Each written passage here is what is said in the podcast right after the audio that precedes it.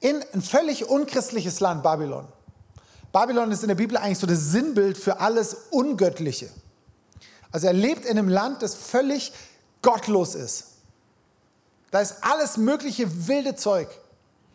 Also stell dir das vor, wie so, so, so ein Sodom und Gomorra ein bisschen schlimmer. Also Götzenanbetung, dämonisches Zeug, teuflisches Zeugs. Und Daniel wird dorthin verschleppt.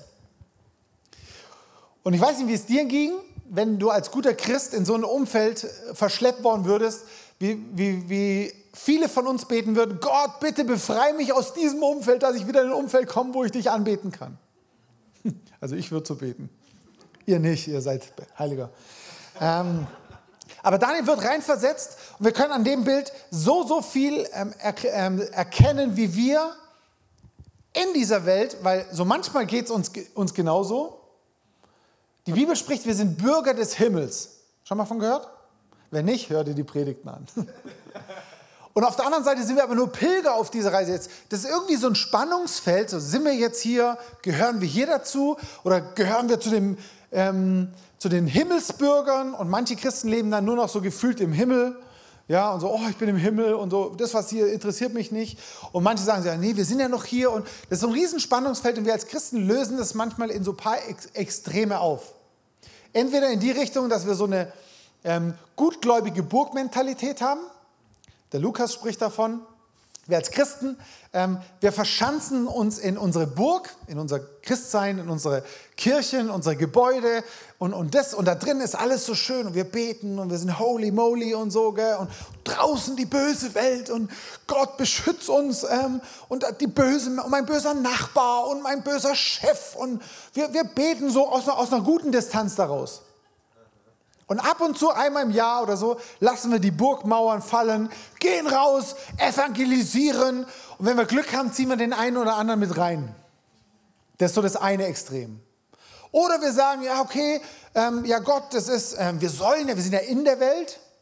Und dann leben wir in der Welt und, und verwässern so ein bisschen, was, was Jesus gesagt hat. Jesus kann er nicht gemeint haben, so das, was Jesus so gesagt hat, muss man ja so ein bisschen adaptieren auf die heutige Zeit. Also hier, wir, wir nehmen uns so, so ein paar Aussagen raus, interpretieren die und sagen, ja, wahrscheinlich hat Jesus das gemeint. Also so krass kann der nicht gewesen sein.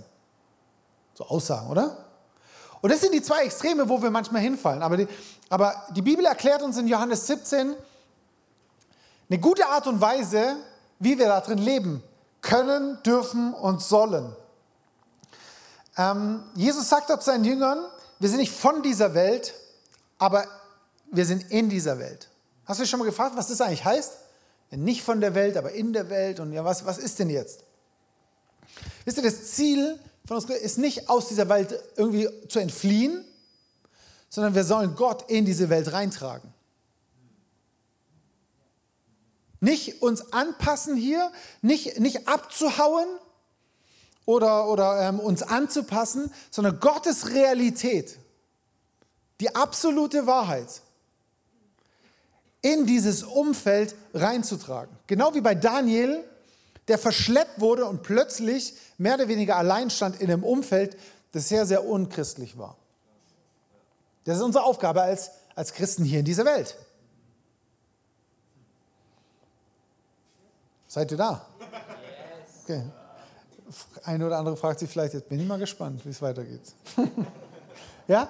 Und Daniel und seine Freunde hier in der Bibel können uns so ein gutes Vorbild zu sein, wie wir da drin leben können. Und deswegen möchte ich heute darüber sprechen, über Anbetung. Wer hat die Macht in deinem Leben? Anbetung, wer hat die Macht in deinem Leben? Also für alle, die auch heute übrigens da sind, weil sie gedacht haben, die Sarah kommt, ähm, die ist krankheitsbedingt, kommt die nächste Woche. Sorry, dass ich heute da bin, aber sie kommt nächste Woche. Also wir schauen uns an, was ist denn Anbetung, was bedeutet es und wie, was, was beten wir heute an. Und um in dieser Story von Daniel, ich möchte euch ganz kurz so grob die, die Rahmen umreißen. Lest es gerne mal nach. Er wird, er ist quasi reingesetzt und plötzlich wird dann goldenes Standbild in, der, in, in diesem Land, in dieser Nation aufgestellt. Und sagt, jedes Mal, wenn die Musik spielt, die Zimbeln und tralala, müssen alle niederfallen auf die Knie und dieses goldene Standbild anbeten. Und wer das nicht macht, der wird in so einen Feuerofen. Der wurde extra aufgebaut, keine Ahnung, wie der aussah. Aber die Aussage war, fall nieder, bete dieses Standbild an oder du wirst umgebracht. Gesetz. So. Ich habe mich so oft gefragt, wie würde ich, wie würden wir als Christen in so einer Situation leben? Ja, das ist doch Gesetz, müssen wir uns doch dran halten. Können uns doch nicht gegen die Regierung stellen. Auf der anderen Seite, ich muss mich gegen die Regierung stellen und werde dafür auch noch umgebracht. Und wir in unserer Situation würden sagen, ja, natürlich, klar, ist doch easy. Ich hätte da nicht mitgemacht. Aber stell dir mal vor, du stehst als Einziger da und sagst, ich glaube an einen Gott. Ich glaube nicht alles das, was ihr hier glaubt. Und du wirst nicht dafür belächelt, sondern du wirst umgebracht.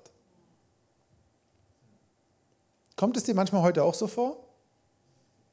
Dass du vielleicht in einem Umfeld, in deiner Nachbarschaft, an deinem Arbeitsplatz als einzigster Ansichten vertrittst, einen Glauben vertrittst, den keiner irgendwie nachvollziehen kann. Und damals gab es kein so, ja, ich knie so, so halber oder so. Sondern entweder du bist niedergefallen oder du bist umgebracht worden. Ist Gott nicht gut, dass es uns heute nicht so schlimm geht? Ohne Scheiß. Ja? Also wir erleben, wie, wie, wie die Freunde das eben nicht machen, wie sie verpetzt werden und in den Feuerofen geschmissen werden. Und eine ist einer meiner Lieblingsstellen in der Bibel. Das ist mir auf einmal so klar geworden, weil sie im Prinzip dadurch, dass sie sich nicht beugen, sagen sie, Gott ist die höchste Autorität. Wir glauben ihm und egal was er tut, er ist gerecht und weise. Und sie sagen, und das ist ein Vers, der mich immer wieder trifft, sie sagen diesem König, unser Gott kann uns aus dem Feuerofen retten. Und wir wissen, Gott sei Dank, er hat es ja nachher gemacht, wussten die aber an der Stelle nicht. Sie haben gesagt, aber selbst wenn er es nicht tut, wir werden nicht niederfallen. Und das ist was, oh krass. Was für ein Vertrauen. Was für ein Glaube. Ich sage, egal was passiert und wenn ich draufgehe, ich werde meinen Gott nicht verleugnen. Bewegt mich zutiefst. Sie haben Gott und ähm, sie haben Gott angebetet in ihrem ganzen Sein. Was ist Anbetung? Wir reduzieren Anbetung so oft auf Worship, auf Songs, auf das, was wir Sonntagmorgens hier machen oder was du vielleicht bei dir zu Hause, ähm, wenn du die Musik, Spotify-Playlist anmachst und dann die Arme hebst und so, das ist, ähm, das ist der Worship. Aber es ist nur eine ganz, ganz starke Reduzierung, weil, weil wir sind geschaffen, jeder Mensch betet irgendwas an. Sagst du, ah, ich bin nicht religiös. Ich bete überhaupt nichts an. Ich kann dir sagen, wir sind anbetende Wesen. Gott hat uns so geschaffen, irgendwas anzubeten.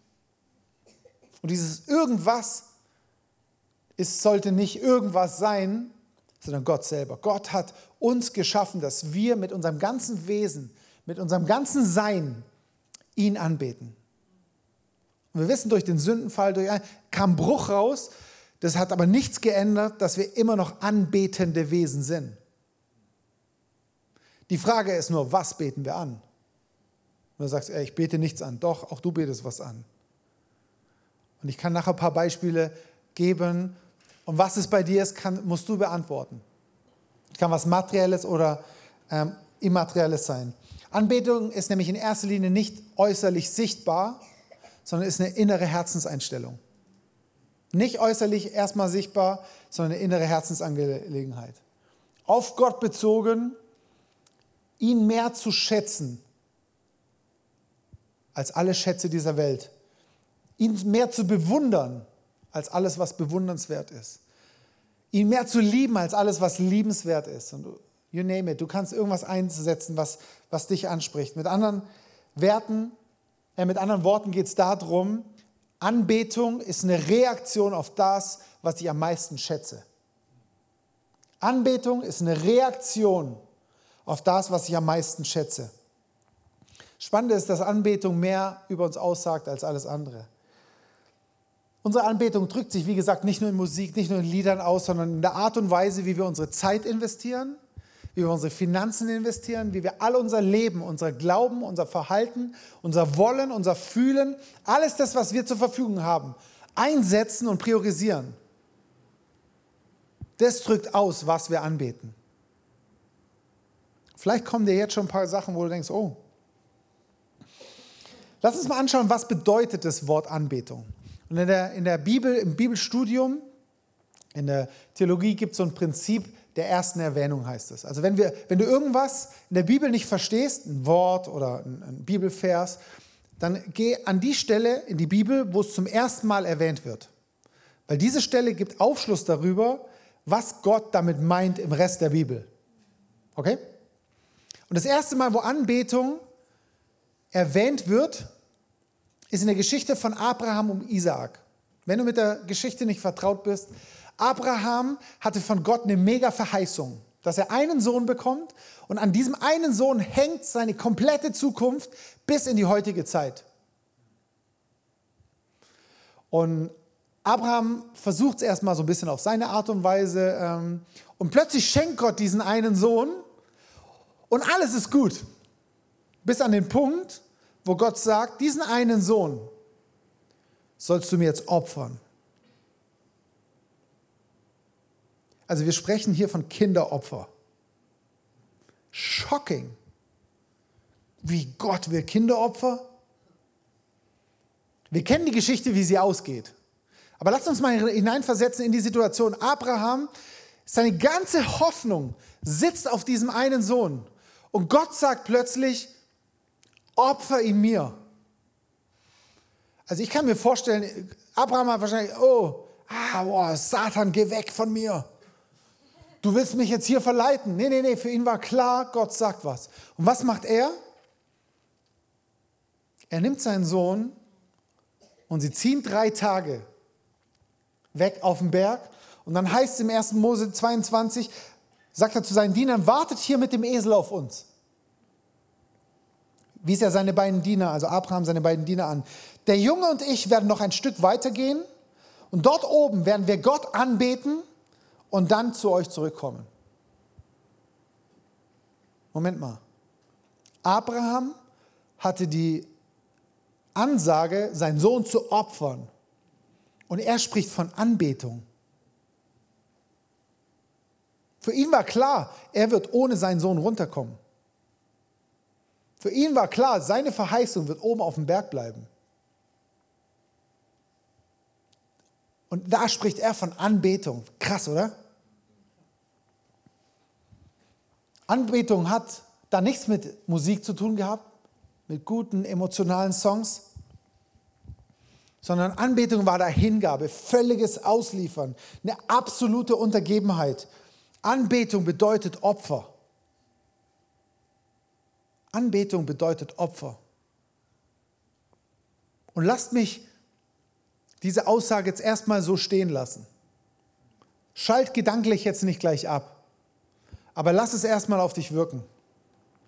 Und Opfer ist immer mit Sterben verbunden. Die Frage ist, was muss sterben? Mein Ego? Mein Wille? Mein Stolz? Da muss ich sagen, okay, das ist gut, wenn der stirbt. Aber Anbetung hat immer mit Opfer.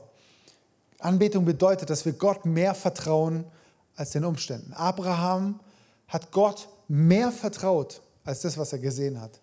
Er hat nicht auf das Natürliche geschaut, wo er gesagt hat, Gott, wie soll das gehen? Habe ich mich verhört? Sondern er hat mehr auf Gott, auf die Aussagen Gottes vertraut, als alles das, was er gesehen hat. Das trifft mich heftig. Für ihn war klar, Gott, der absolute Liebe ist, der nur gut ist, der absolut gerecht und weise ist. Was er sagt, das will ich tun. Und damit hat er ihn angebetet. Er hat gesagt, ich vertraue dir mehr als alles, was ich sehe. Ich vertraue dir mehr als alles, was ich empfinde, als was ich. Äh, ähm, und er hat im Glauben gehandelt, in dem Vertrauen auf ihn. Er hat nicht auf irgendwas hin, was er dachte, es wäre richtig. Oft glauben wir und handeln wir, Gott, ich glaube dir, dass du das und das machst, was Gott nie gesagt hat. Und dann sagt Gott was, dann, oh nee, nee, lieber nicht. Wenn Gott was sagt und wir im Vertrauen gehen, das ist Anbetung. Aber Anbetung bleibt nicht nur bei einer inneren Einstellung, sondern wir sehen hier, es hat ähm, eine äußere Auswirkung, eine äußere, eine äußere Ausdrucksform angenommen. Das, was innerlich passiert, hat immer eine Auswirkung auf unser Äußeres. Lass uns mal anschauen, was, was beten heute Menschen in unserer Kultur an. Weil wir haben heute kein goldenes Standbild. Gott sei Dank keine Kinderopfer, von denen ich weiß. Wir haben keine politischen oder Politikerstatuen, zumindest nicht in Deutschland, ähm, die wir anbeten. Was sind Dinge, die, die wir um uns herum verehren, die wir zu Götzen, also zu falschen Göttern erhoben haben? Weil jeder Mensch hat irgendwas, was er mehr schätzt als alles andere. Das heißt, jeder Mensch betet an. Jede Kultur hat mehr, hat irgendwas, was sie mehr schätzt als alles andere und hat dadurch Altäre gebaut. Jeder. Jede Kultur, jeder Mensch. Heute sind es eben vielleicht keine Statuen, sondern heute ist es vielleicht Sicherheit, Erfüllung, meine Identität. Die Bibel nennt es Mammon. Die Micha hat letzte Woche ge drüber gesprochen, drüber gepredigt. Wenn du da mehr drüber erfahren willst, hör dir die Predigt von letzter Woche an. Opfer ich dafür? Ich opfer da vielleicht mein Geld für. Ich muss mehr, ich muss mein Ding durchziehen. Meine Identität muss mehr. Ich brauche Erfüllung, deswegen opfer ich dort mein Geld rein. Ja, Herr Stefan ist ja kein Opfer. Es ist ja ein Invest. Es ist ein Invest in meine Sicherheit. Versicherungen ist ein Invest. Nee, nee. Es ist ein Opfer für eine Sicherheit, die du aus Dingen ziehst, außer aus Gott.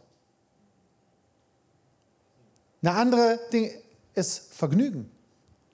Und glaub mir, ich als ähm, Enneagramm 7er, der Spaß als oberstes Ziel hat, ist, ja, Vergnügen ist so wichtig. Hey, es muss alles Spaß machen.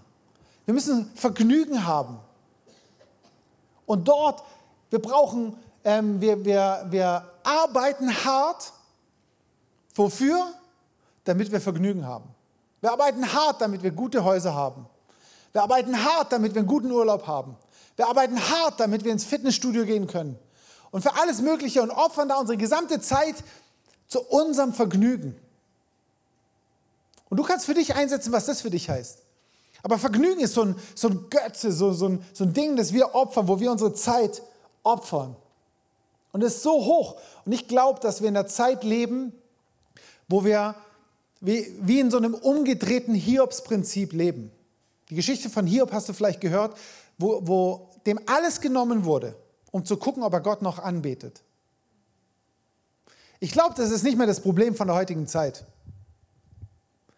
Ich glaube, dass es umgedreht ist, dass, dass es wie, dass wie der Teufel kommt und sagt, Gott, komm, gib mal den Leuten alles und schau mal, ob sie dich noch anbeten. Gib ihnen mal alles. Gib ihnen mal alles, was sie brauchen. Sicherheit, Gesundheit, Finanzen, Vergnügen, Spaß, alles mögliche. Gib ihnen mal alles und guck mal, ob sie dich noch anbeten. Das ist ein Götze der in unserer Zeit. Ein Götze unserer Zeit ist Toleranz.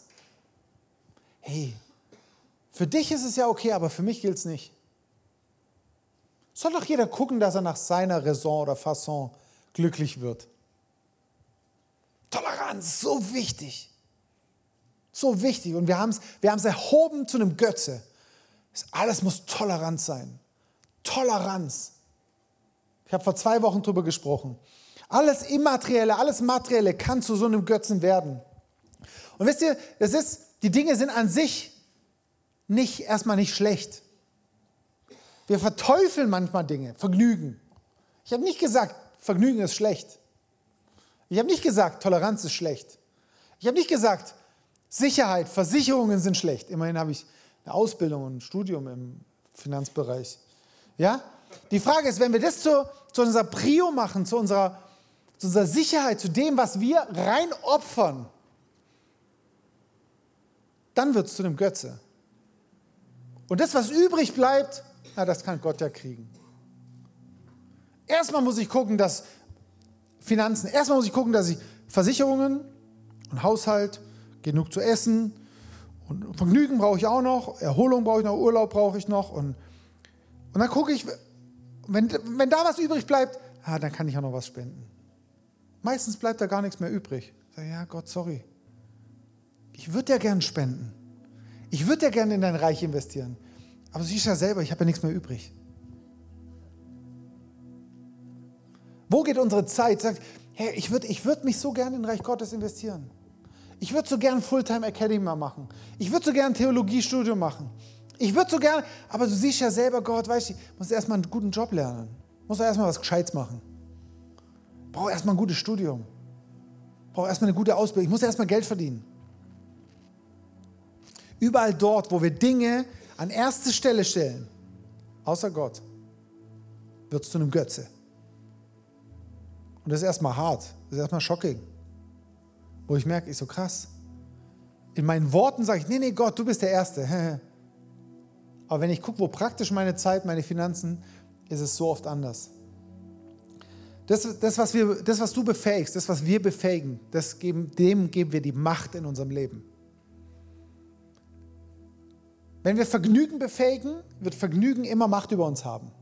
Wenn wir Ausbildung befähigen, sagen Ausbildung, Wissen, wird immer das Wissen und die Ausbildung und, und Verstehen über uns herrschen. Oder befähigen wir Gott? Das merken wir in dem. Ein, ich glaube, noch ein krasses Beispiel, das ich noch damit reinbringen will, ist, um es nochmal deutlicher zu machen, was wir in, unserem, in unserer Gesellschaft, in unserem Leben heutzutage befähigen, ist Liebe. Und zwar nicht Liebe, wie die Bibel es beschreibt, sondern das, was wir daraus gemacht haben. Alles, was mit Liebe, Verliebtsein, Geliebter, Geliebte, alles, was damit zu tun hat, haben wir, glaube ich, in unserer Gesellschaft zu einem Götze gemacht. Wir haben sogar ein eigenes Symbol dafür entwickelt, so ein Herz. Liebe.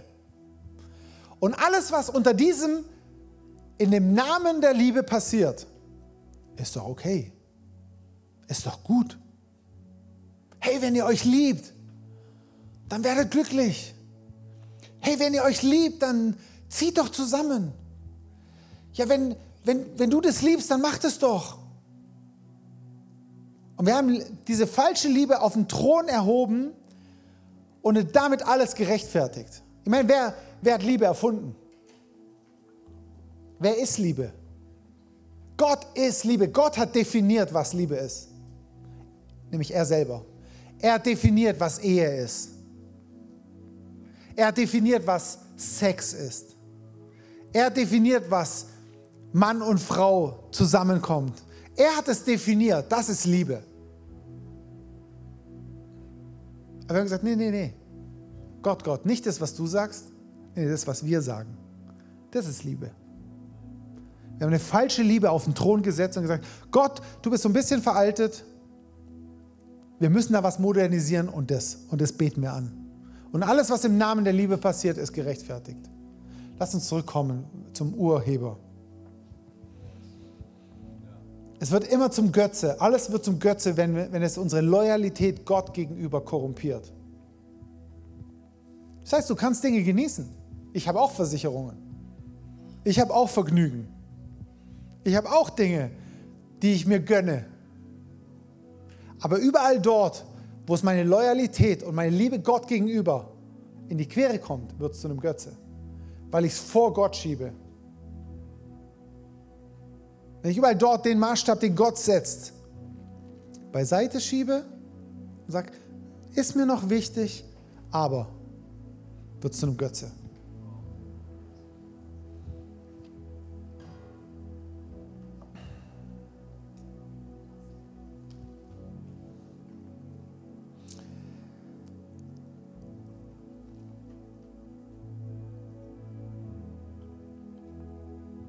Die Frage nach der Anbetung ist, ist eine Frage, wem gebe ich mein Herz? Wem gebe ich meine Finanzen? Wem gebe ich meine Zeit? Und ich spreche, wenn ich von Reich Gottes spreche, meine ich nicht ICF Freiburg. Ja, wir verwechseln das manchmal. Sagen, oh, wenn der Pastor sagt, dann meint er, er muss mehr spenden. Nee. Du musst überhaupt nicht spenden. Musst du Gott fragen, was du mit dem Geld machen sollst. Wenn du mal gesagt hast, Gott, dir gehört mein ganzes Leben, kann ich dir helfen, wie das praktisch aussehen kann. Aber es war deine Entscheidung. Also wenn du mal gesagt, Gott, ich gebe dir mein ganzes Leben, sei du Herr und König, kann ich dir helfen und dich trainieren und das machen wir hier in der Kirche, das machen unser Leiter, das machen wir in den Small Groups, auf dem Weg zu gehen. Wenn du sagst, will ich nicht, bist du trotzdem herzlich willkommen. Ich liebe dich. Ich will dich nicht überreden, es ist deine Entscheidung. Aber denk mal drüber nach.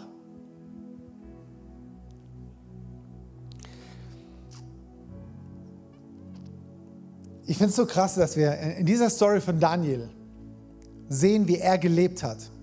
Und es soll nicht einfach nur eine Story sein, die sagt, oh, das war toll, oh, für Daniel war das ja cool.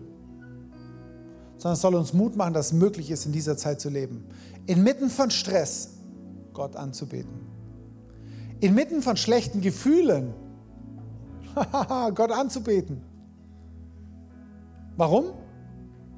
Die Freude am Herrn ist meine Stärke. Inmitten von einem Scheißumfeld dazustehen und sagen, Gott, ich gebe dir die Ehre. Nicht zu schauen, was um mich herum passiert. wenn alle das eine machen, alle sagen, behalt dein Geld, weil es kommen schlechte Zeiten. Spar dein Geld, weil alles wird teurer. Und du sagst, Moment, ich knie mich nicht davor hin. Ich stehe auf und sage, okay, wenn alles teurer wird, dann werde ich noch mehr in Reich Gottes investieren. Werde ich noch mehr weggeben. Und je teurer die Sachen werden, desto mehr gebe ich weg. Weil mein Gott hat gesagt, dass er mich versorgt. Dass ich mir keine Schätze sammeln muss, nicht mal Schätze sammeln darf, und ich vertraue ihm. Und ich setze ihn an oberster Priorität, an, an oberster Stelle. Ich bete ihn an. Seid ihr mit mir? Es, es, es trifft uns erstmal. Glaube, wir machen hier mal Schluss.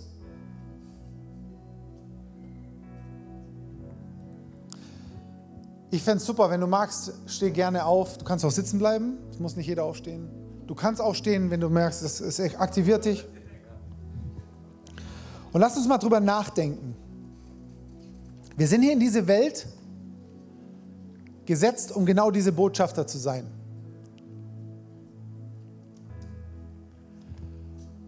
Und wir hören die Bibel und alles, was dort geschrieben wird. Ehre Gott, und dein Menschen und mach und tu und wir hören das immer. Aber wenn wir dort starten, werden wir immer scheitern.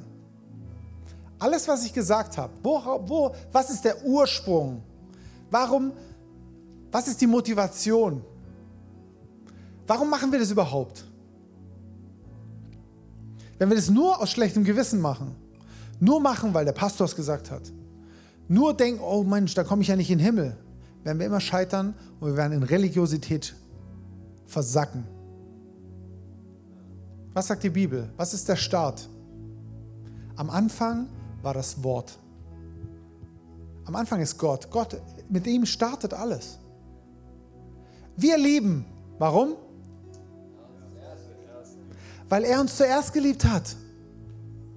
Wir können nur lieben, weil er uns geliebt hat. Wir versuchen immer, oh Gott, ich liebe dich. Oh, ich muss ja. Es wird immer scheitern. Es wird immer in Religiosität enden. Alles, ich habe vorgesagt, Anbetung ist eine Reaktion auf das, was wir schätzen. Lass uns lernen, seine Liebe erstmal aufzunehmen, erst zu atmen. Weil dann kannst du erst ausatmen. Wir versuchen immer erst auszuatmen. Lass seine Liebe dich heute treffen. Mach's zu deinem Gebet die nächsten Wochen, Monate, Jahre. Sag Gott, ich will deine Liebe erkennen. Ich will erkennen, dass du mich zuerst geliebt hast. Nicht ich habe mich für dich entschieden. Sorry. Gott, nicht du hast Gott gefunden. Nee, er hat dich gefunden. Nicht du hast dich zuerst für ihn entschieden. Er hat sich für dich entschieden. Nicht du hast ihn erwählt. Und in deiner Schleue und in deiner Klugheit gesagt, oh, das ist das, was, das will ich glauben. Nee, nee, er hat dich erwählt. Alles, was du tust, alles, was du bist, alles, was du kannst, ist eine Reaktion auf dessen, was er dir gegeben hat. Ich stehe hier, weil er mir es geschenkt hat. Ist Gnade. Ich habe keine Ahnung, warum er mich erwählt hat, aber er hat es halt mal. Und deswegen nehme ich es an. Und so hat er dich erwählt. Er hat sich für dich entschieden. Aber wir müssen lernen, wenn du, stell dir vor, dein Leben ist wie so ein, wie so ein, wie so ein Schlauch, wie so ein Weinschlauch oder ein Luftballon. Ja, so ein schlaffer Luftballon. Da kannst du nicht noch mehr rausquetschen. Lieb Gott mehr, bete mehr, faste mehr, spende mehr. Ja, wenn nichts drin ist, kommt nichts raus. Stöpsel dich an den, an den Liebestrom Gottes an. Lass dich vollpumpen von seiner Liebe. So lange, bis du so prall bist, dass Gott ein kleines Loch reinstöpseln kann und dann kommt es raus, was drin ist. Du, weil wenn du so gefüllt bist, im Negativen, wenn du so voll bist, musst du kotzen. Oder? Weil du es nicht drin behalten kannst. Im Negativen. Positiven ist genauso. Gott möchte dich so füllen, dass du es gar nicht anders kannst, als es verteilen. Guck mal, wenn du verliebt bist und, du, und ich sage, du darfst es niemand erzählen, forget it. Wenn du eine Million im Lotto gewonnen hast, aber erzähl es niemand, forget it.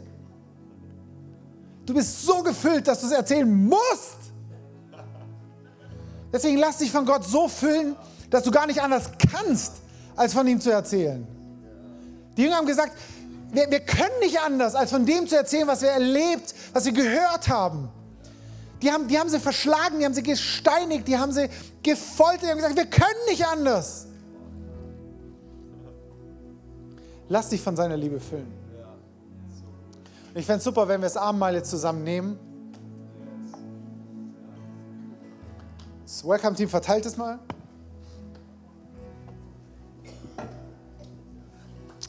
Und wenn du wiedergeboren bist, wenn, du, wenn Gott dein Herr ist, dann, dann bist du herzlich eingeladen, da an dem Abendmahl teilzunehmen. Und Jesus, Jesus hat uns das Abendmahl gegeben zu seinem Gedächtnis, zu seiner Vergegenwärtigung. Und lass uns das Abendmahl doch jetzt mal so nehmen zusammen, dass du sagst, dieses Brot, Jesus, alles das, was du bist, was du verkörperst, was du freigesetzt hast, was du erkauft hast, alles das, was ich brauche, diese Liebe, alles das ist es verkörpert, ver, vermaterialisiert in diesem Brot. Und ich, und ich nehme es jetzt mal auf und wie dieses Brot, die Nährstoffe da drin, in deinen Körper gehen. Nimm es im Glauben mal an.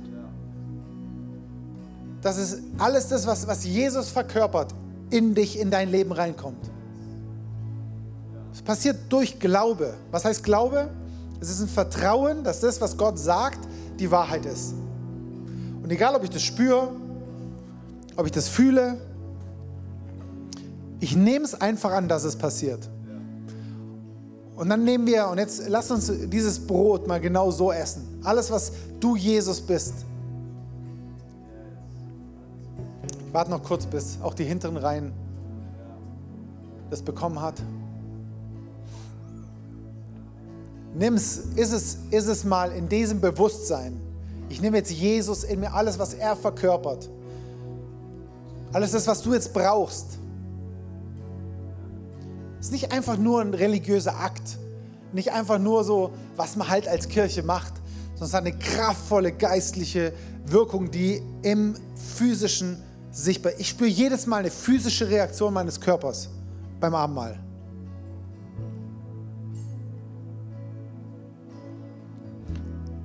Esst es gerne, das Brot jetzt mal, und nehmt, nehmt es auf.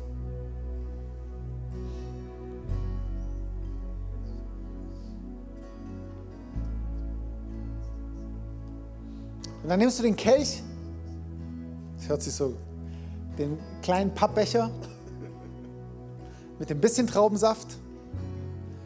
Und du stellst dir vor, das ist jetzt symbolisch, das Blut von Jesus, das Blut des neuen Bundes, sagt er, in ihm zur Vergebung deiner Sünden. Damit erinnerst du dich daran, dass Jesus dir alles, alles, alles vergeben hast, hat. Und indem du es trinkst, erinnerst du dich daran, dass du es angenommen hast. Ich erinnere mich an diesen Bund mit dir, Jesus, dass du mir alle Sünden vergeben hast. Ich vergegenwärtig und während, des, während der Traubensaft meine Kehle runterläuft in meinen Magen, spüre ich so richtig. Danke, Jesus. Und dann, während, ich fände es super, wenn wir, wenn du dir die Gelegenheit nimmst, jetzt während, während das Worship-Team uns jetzt in den nächsten Song reinführt, ihr könnt vielleicht ein bisschen so ein bisschen leiser singen, dass du die Zeit, wenn du das möchtest, für dich nimmst, mit Gott mal redest und sagst, Gott, was, falls es dir nicht jetzt schon gezeigt hat, was sind denn die Götze in meinem Leben? Ich bin fest davon überzeugt, dass jeder von euch es in seinem Innern weiß, was sein Götze ist. Leg's nicht weg. Manchmal, manchmal merken wir ganz genau, was dran ist. Und dann, ah Gott, Gott sagt mir, ah, eigentlich weiß ich schon. Und dann überleg mal, wie du den aus deinem Leben rauskriegst. Manchmal ist es, also nee, nicht manchmal. Es ist wichtig, dass wir die Dinge zerschmettern. Es ist, Gott toleriert sowas nicht. Gott sagt nicht, Herr, komm, ist ja okay. Ich bin gerne an zweiter Stelle. Oder ich bin an erster oder Gleichwert. Nee, nee. Entweder wir beten ihn an oder wir beten ihn nicht an. Und indem wir das beiseite räumen,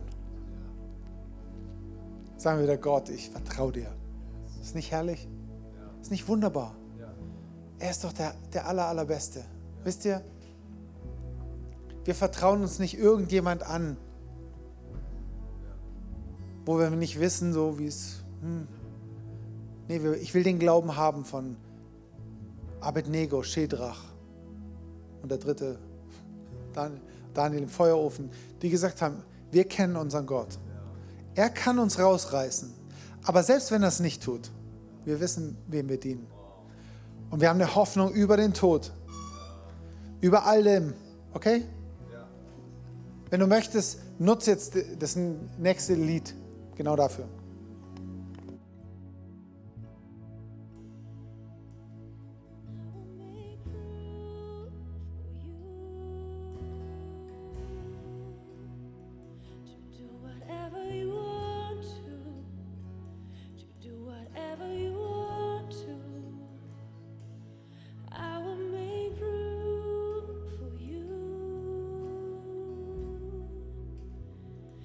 do whatever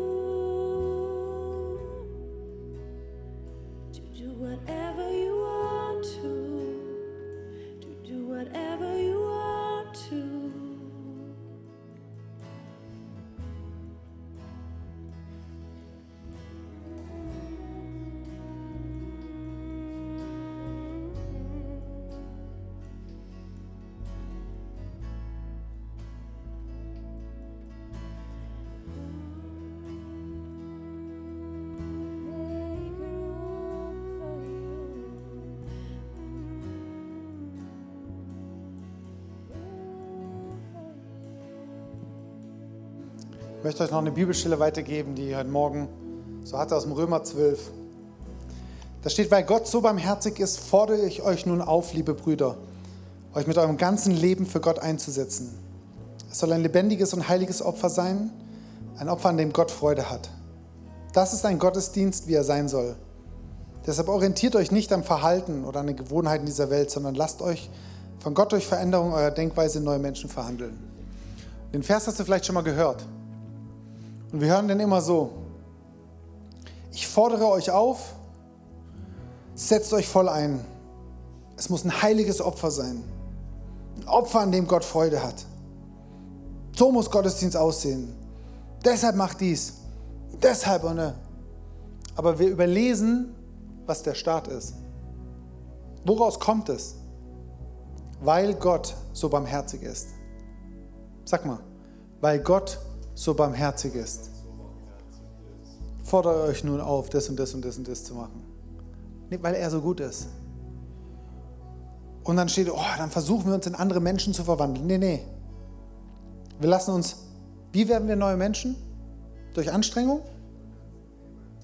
Durch mehr Gebet, mehr Fasten, mehr Dämonen austreiben, mehr in Gottesdienst gehen? Also in meiner Bibel steht, lasst euch von Gott durch Veränderung eurer Denkweise in neue Menschen verwandeln. Nicht durch mehr Gebet. Wir müssen uns von Gott. Ist das krass? Er will, dass wir neue Menschen oder dass wir zu Menschen werden nach seinem Wohlgefallen. Und er sorgt sogar selber noch dafür, wie. Es kommt von Gott. Von Gott. Durch Veränderung eurer Denkweise in neue Menschen verwandeln. Ist nicht krass? Es startet mit ihm. Er hat uns zuerst geliebt. Richtiges Leben folgt immer auf richtigen Glauben. Wenn du merkst, in deinem Leben ist noch nicht sowas, nicht die Ergebnisse in Anführungszeichen, die du dir vielleicht in der Bibel wünschst oder durch die Bibel siehst, dann hinterfrag mal, was du glaubst. Weil richtiger Glaube führt zu richtigem Leben.